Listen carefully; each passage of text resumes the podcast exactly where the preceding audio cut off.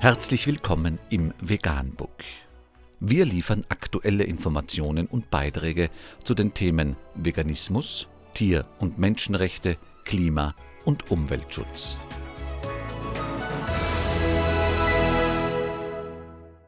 Dr. Med Ernst Walter Henrich am 14. Oktober 2018 zum Thema Viele kleine Leute in vielen kleinen Orten, die viele kleine Dinge tun, können das Gesicht der Welt verändern.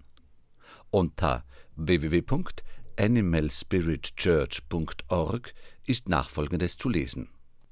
Von einem kleinen Lichtstrahl, der die Finsternis der Nacht durchbrach. Der Flixbus aus Berlin kam pünktlich an. Bis zur Mahnwache blieben also noch ein paar Stunden. Genügend Zeit, um sich die Gegend anzusehen. Und bereits auf den ersten Blick hatte man den Eindruck, dass man an einem besonderen, merkwürdigen Ort angekommen ist. Wirtshaus zum Schlachthof. Metzgerartikel, Messerschleiferei, Schlachthofriseur. Als hätte man diese Gegend für eine Filmproduktion zu einem bestimmten Film ausgesucht, um hier Szenen zu drehen. Irgendwie wurde mir plötzlich kalt kälter als noch vor ein paar Minuten. Mein Handythermometer konnte den plötzlichen Temperaturunterschied jedoch nicht bestätigen. Irgendwie lebensfremd, lebensbefremdet, das ging mir durch den Kopf. Langsam tauchten auch die Menschen auf, die an der Mahnwache vor dem Schlachthaus teilhaben wollten oder sie organisiert hatten. Insgesamt von der ersten Minute bis zur letzten Minute der Mahnwache waren wir nicht sehr viele. Aber es hat eine Bedeutung. Nein, im Grunde keine. Weniger ist mehr. Kann mehr sein.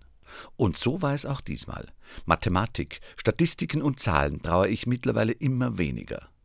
Langsam wurde ein Teppich ausgelegt, ein Teppich voller Lichter, ein Kerzenteppich sozusagen. Und die Kerzen wie aus der Kirche oder von unseren Friedhöfen, auf denen die Menschengräber sind weil man die lieben Verstorbenen oder jene, die ermordet worden sind oder anders tragisch ums Leben gekommen sind, nicht vergessen will und sie auch nach ihrem Tod tief im Herzen tragen möchte, weil sie in unseren Köpfen und Herzen weiterleben werden. Und deshalb waren diese Kerzen hier vor der Mauer eines Schlachthofes richtig, am richtigen Ort. Und je dunkler es draußen wurde, umso heller wurde das Licht, dieser Kerzenteppich. Hinter den Mauern dieses Schlachthofs gibt es ein Restaurant, gleich an der Einfahrt, direkt dahinter. Und die Gäste dort saßen auch draußen, bis sehr spät in die Nacht, und sie feierten, lachten laut, hatten Spaß. Über ihnen eine Bierwolke. Oktoberfest in München. Es war eine Nacht im Oktober, vom 3. bis auf 4. Oktober. Und wie erwartet, mit Einbruch der Nacht, der Dunkelheit, kamen auch die Transporte. Herkunft keine Ahnung. Zielort Vernichtungslager hinter der Mauer. An uns und an den im Restaurant laut feiernden Menschen etwa drei Meter entfernt vorbeifahrende Transporte. Man konnte ihre Augen sehen.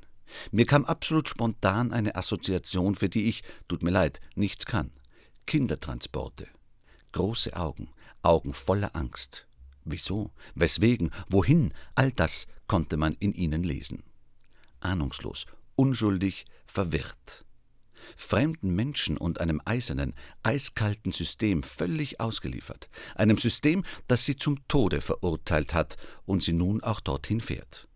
Und um sie herum plötzlich laute Musik, Volksmusik und lautes Feiern.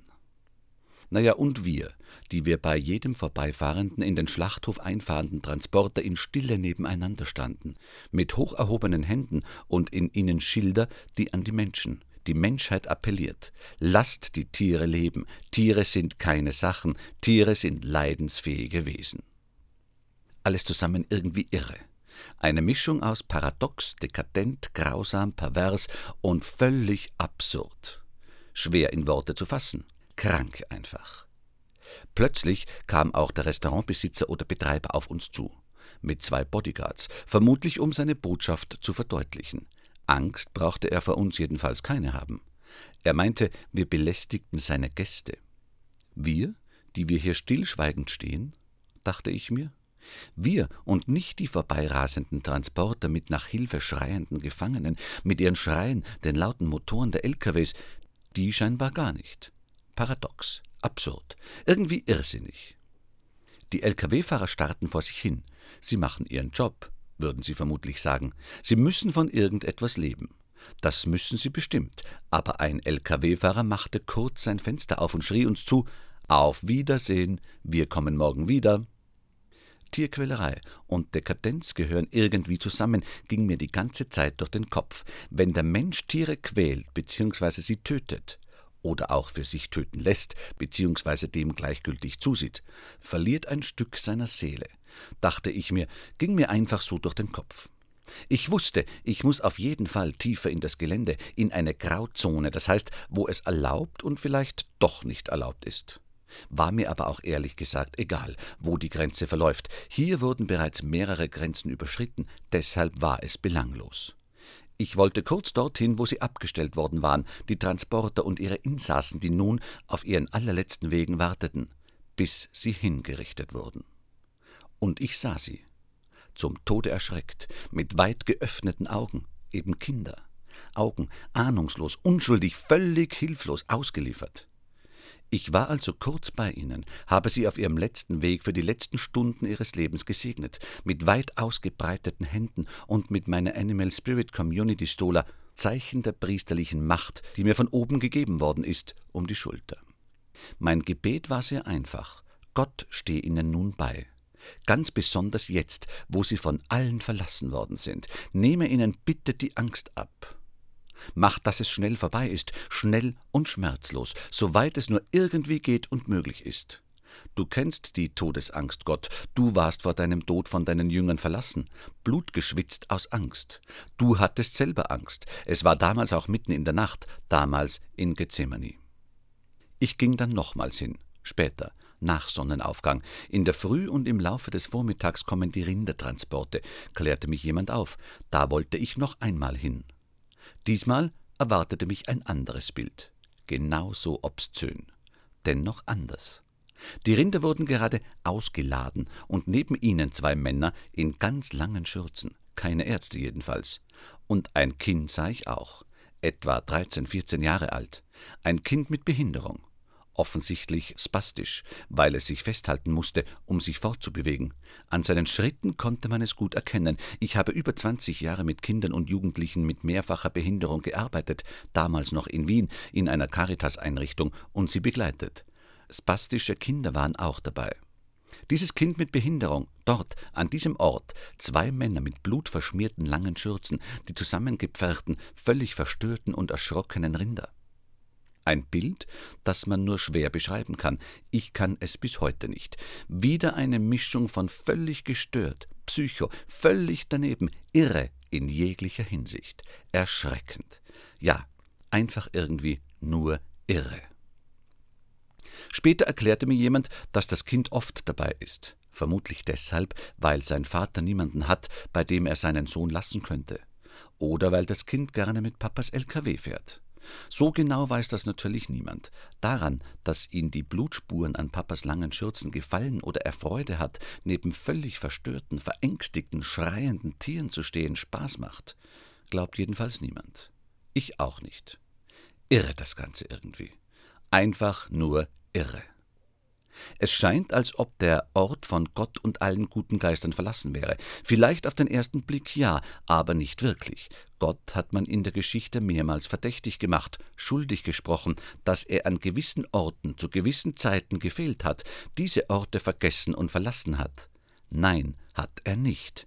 Mein Gott ist der Gott der großen Empathie, und das hat er in seinem Sohn, dem Zimmermann aus Nazareth, deutlich gemacht. Mein Gott, der Gott der Christen, leidet mit.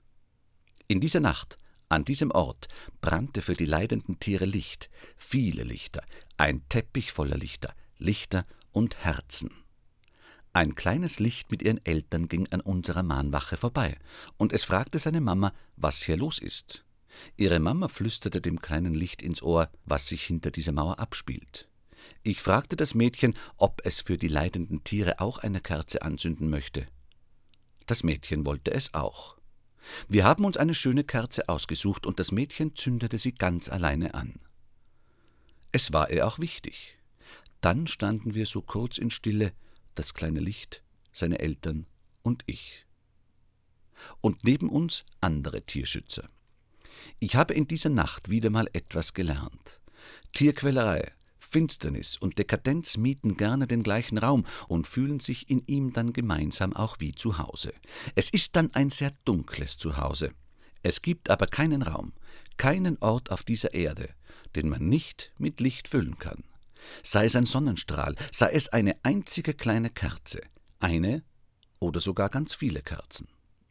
Und jeder solcher Sonnenstrahl, jedes Kerzenlicht, selbst wenn es das kleinste der Welt ist, ist in der Lage, ein Stück der Finsternis zu vertreiben. Und es war auch in dieser Nacht nicht anders, an dem, wie man denken möchte, von Gott verlassenem Ort. Viel Licht in vielen Herzen. Es waren die Lichter der Hoffnung auf eine tierleidfreie Welt. Ihr seid das Licht der Welt, meinte der Gott der Christen, der Gott der endlosen Empathie, mein Gott. Nur bewusst muss es uns vorerst noch werden, bewusst, wie viel Kraft einem einzigen Sonnenstrahl innewohnt, einem Sonnenstrahl oder einem Kerzenlicht, überhaupt dem Licht. Und auch bewusst, was so ein kleiner Lichtstrahl zu bewirken vermag. Es gibt auf dieser Welt viele, ganz viele dunkle Räume und Orte, wo die Finsternis innewohnt. Orte, Räume, in die man Licht hineintragen muss, vom Leben verlassene Orte. Wir brauchen Lichtträger. Diese Welt braucht Lichtträger. Viele von ihnen braucht die Welt. Viele kleine Leute in vielen kleinen Orten, die viele kleine Dinge tun, können das Gesicht der Welt verändern, sagt ein afrikanisches Sprichwort. Danke für die Lichtwache in München. Ganz besonderen Dank an dich, liebe Dani Böhm, für die gemeinsamen Stunden, die Mahnlichtwache, für alles, was du für sie tust. Thomas Jeschke, Tier, Mensch, Seelsorger, Animalpastor.